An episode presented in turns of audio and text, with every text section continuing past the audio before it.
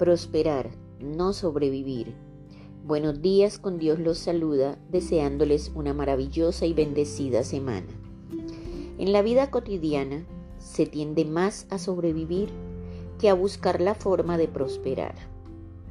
Muchas personas se conforman con tan poco, pudiendo luchar por conseguir aquello que tanto desean. Esperar que las oportunidades caigan del cielo es una manera muy cómoda de ver pasar la vida. Al lanzarse en busca de aquello que se desea, produce innumerables ocasiones para progresar, pero pese a eso se conforman con una vida mediocre y sin aspiraciones. Hemos sido creados para tener una buena vida, para perseguir nuestros sueños y anhelos, no para conformarse con poco o casi nada. El ser humano posee una cantidad de cualidades que no se atreve a explotar y es más por el miedo a fracasar que por otra cosa.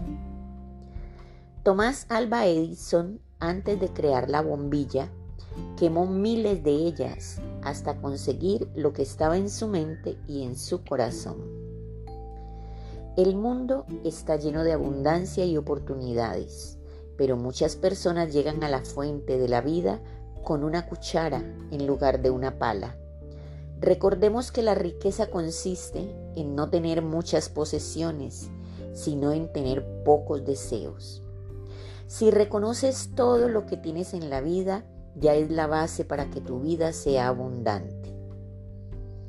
El 90% de todos los que fallan no están realmente derrotados, sencillamente se dan por vencidos.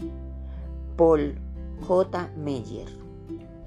Pues todo lo que el espíritu desea, el espíritu lo alcanza. No nos podemos conformar con la mediocridad. Demos lo mejor si queremos obtener lo mejor. Tu vida es una copia impresa de tus pensamientos. Piensa solo en las cosas buenas. No ahondes en la negatividad e incluso en los momentos difíciles ves solo la perfección expresada en gratitud y así encontrarás la paz. Debes aprender a confiar.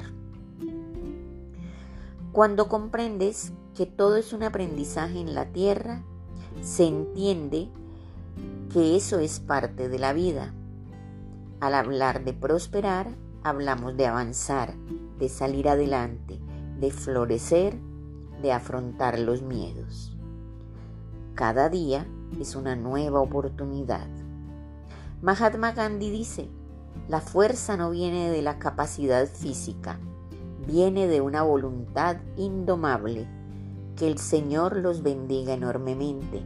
Su amiga Saide Naufal.